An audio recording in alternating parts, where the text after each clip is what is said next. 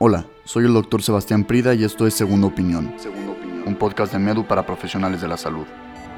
Hoy nos acompaña el doctor Alfredo Rodríguez, él es investigador del Instituto de Ciencias Biomédicas de la UNAM y en este episodio vamos a platicar sobre la reparación del ADN con un énfasis en cáncer.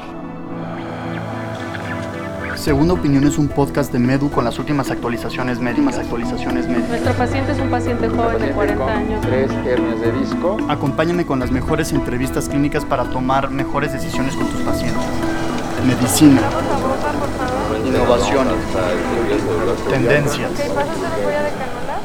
Esto es Segunda Opinión. Hola, yo soy el doctor Alfredo Rodríguez, soy biólogo con un doctorado en investigación biomédica, soy investigador del Instituto de Investigaciones Biomédicas de la UNAM, me especializo en el estudio de la reparación del daño al DNA y las consecuencias del daño no reparado, el desarrollo de cáncer.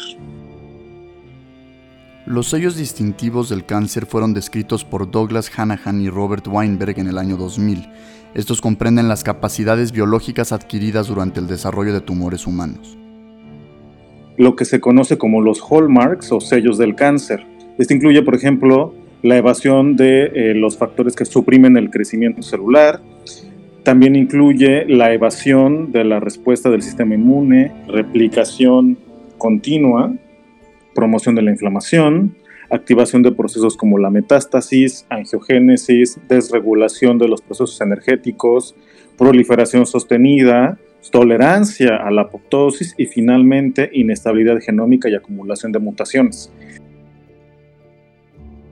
Los genes supresores de tumores normalmente controlan y suprimen la proliferación celular.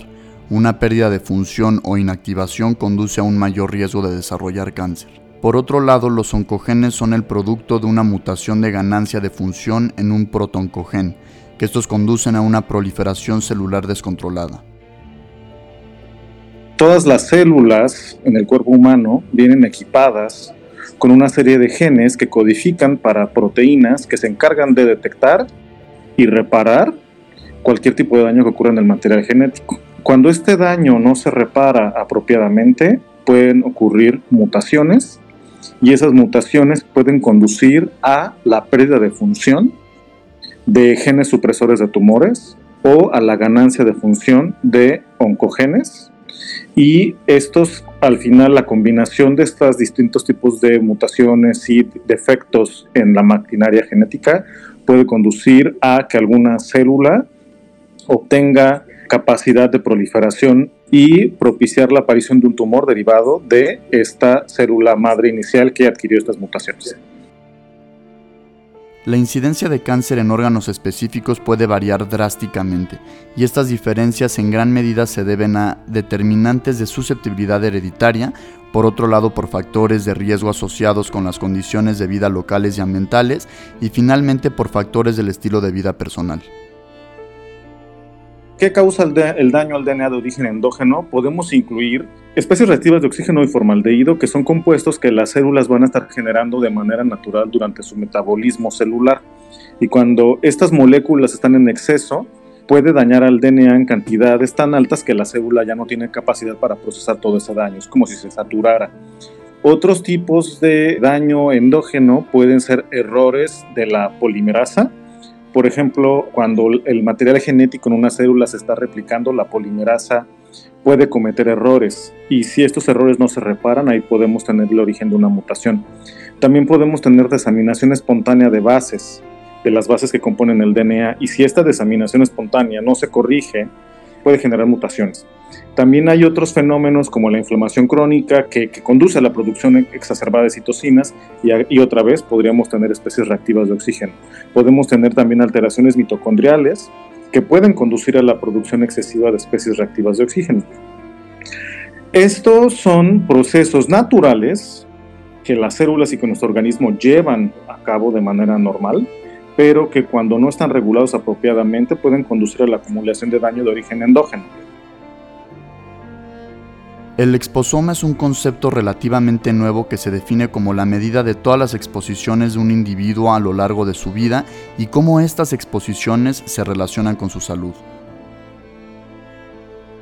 Pero también podemos tener daño de origen exógeno, y esto incluye a lo que estamos expuestos comúnmente.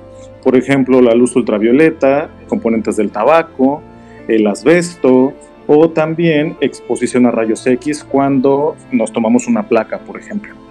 Y además hay otros tipos de agentes exógenos como las quimioterapias que se utilizan para el tratamiento del cáncer propiamente. Todo esto, pues en conjunto pueden conducir a que haya daño en el material genético y se le denomina también como exposoma. El proceso de replicación del ADN incluye mecanismos de control para mantener la información genética lo más estable posible, pero aún así se pueden producir errores, por ejemplo, cuando se incorpora una base incorrecta. Tanto los factores externos como los procesos celulares internos provocan alteraciones en la estructura química del ADN. Los errores de ADN no reparados pueden causar mutaciones y los mecanismos de reparación del ADN son por lo tanto importantes para asegurar la estabilidad genómica. El daño que se detectó puede ser una base mal apareada, que va a ser reparada por un sistema que se conoce en inglés como mismatch repair o que es el sistema de reparación de bases mal apareadas. Podemos tener también bases dañadas y esta va a ser reparado por el sistema que se conoce como VER, que es el sistema de reparación por escisión de bases, que lo que va a hacer es quitar la base dañada y poner una nueva. También podemos tener sitios abásicos que va a ser también reparado por el sistema de reparación de VER podemos tener dímeros de pirimidina que van a ser inducidos por la luz ultravioleta y esto lo que hace es que eh, hace un enlace covalente entre dos timinas y esto va a ser reparado por el sistema por escisión de nucleótidos que se conoce como el sistema de NER. Podemos también tener enlaces covalentes cruzados entre las dos moléculas del DNA y estos en inglés se conocen como crosslinks y estos van a ser reparados por la vía de anemia de Fanconi. Podemos también tener nicks o gaps en los que se pierde un enlace fosfodiéster en la continuidad de la molécula del DNA. Y podemos también tener rupturas de doble hebra, que en inglés se les conoce como double strand breaks, que van a ser reparados por dos vías. Una vía que se conoce como recombinación homóloga, que es fidedigna, y otra vía que se conoce como unión de extremos no homólogos, que es propensa a error. Se ha sugerido una paradoja en el uso de quimioterapia. Este induce cambios intratumorales y sistémicos que paradójicamente pueden promover la supervivencia y la proliferación de células cancerosas y por lo tanto puede fomentar la diseminación a órganos distantes. Este problema clínico podría estar relacionado en parte con las respuestas del huésped a la quimioterapia. Y cuando nosotros damos un tratamiento quimioterapéutico, lo que tú quieres es saturar los sistemas de reparación que tienen las células y cuando estos sistemas de reparación se saturan y ya no son capaces de reparar todo el daño que tú estás generando, las células van a activar eh, los procesos de muerte celular. El, el más conocido es el proceso que se conoce como apoptosis. Los síndromes de predisposición tumoral, en los que los cánceres surgen a un ritmo acelerado y en diferentes órganos, nos pueden proporcionar una oportunidad única para examinar cómo las interacciones entre el gen y el ambiente influyen en el riesgo de cáncer cuando se conoce el efecto genético iniciador responsable de la malignidad. Ah, aquí hay una cosa muy interesante y ahora sabemos que hasta 12% de todos los cánceres registrados en el mundo se desarrollan en individuos con variantes patogénicas o con mutaciones desde línea germinal en genes asociados con la reparación del daño al DNA. Hasta 12% es muchísimo. ¿Esto qué quiere decir? Que existen muchas personas que tienen un fondo genético que los vuelve sensibles al desarrollo de cáncer, porque de entrada estas personas tienen deficiencias en la reparación del material genético.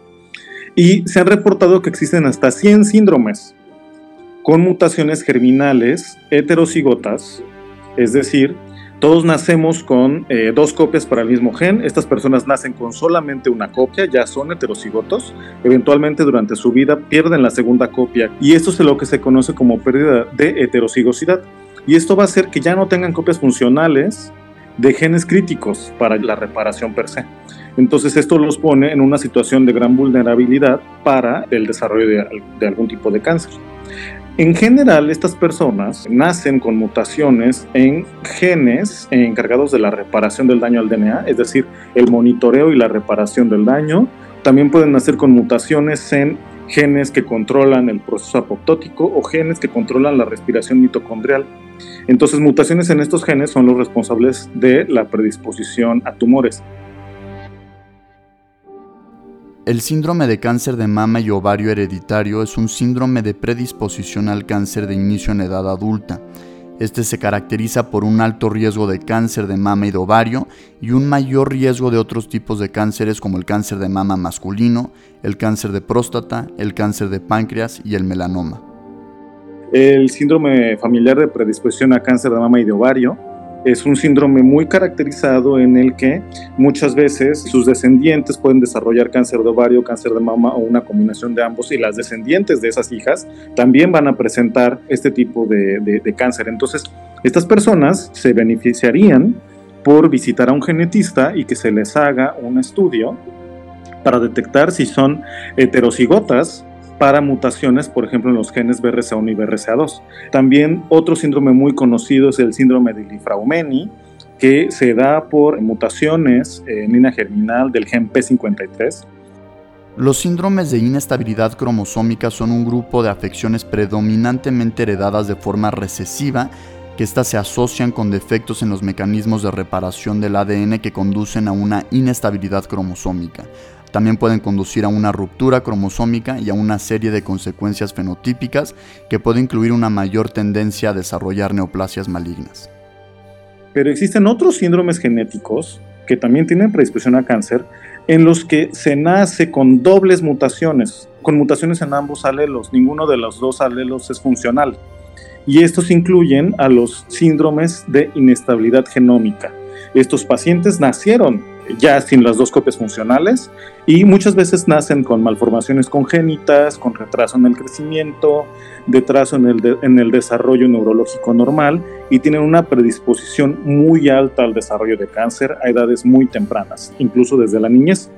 Esto incluye síndromes como la anemia de Fanconi, también podemos tener el síndrome de Bloom, que es por deficiencias en la proteína BLM. Podemos tener ataxia telangiectasia, que es por eh, defectos en la proteína ATM. También el, el geroderma pigmentoso, que es también una enfermedad que se origina por mutaciones en los genes de la vía de reparación por escisión de nucleótidos. Los mecanismos epigenéticos son esenciales para el desarrollo normal y el mantenimiento de patrones de expresión génica específicos de tejidos.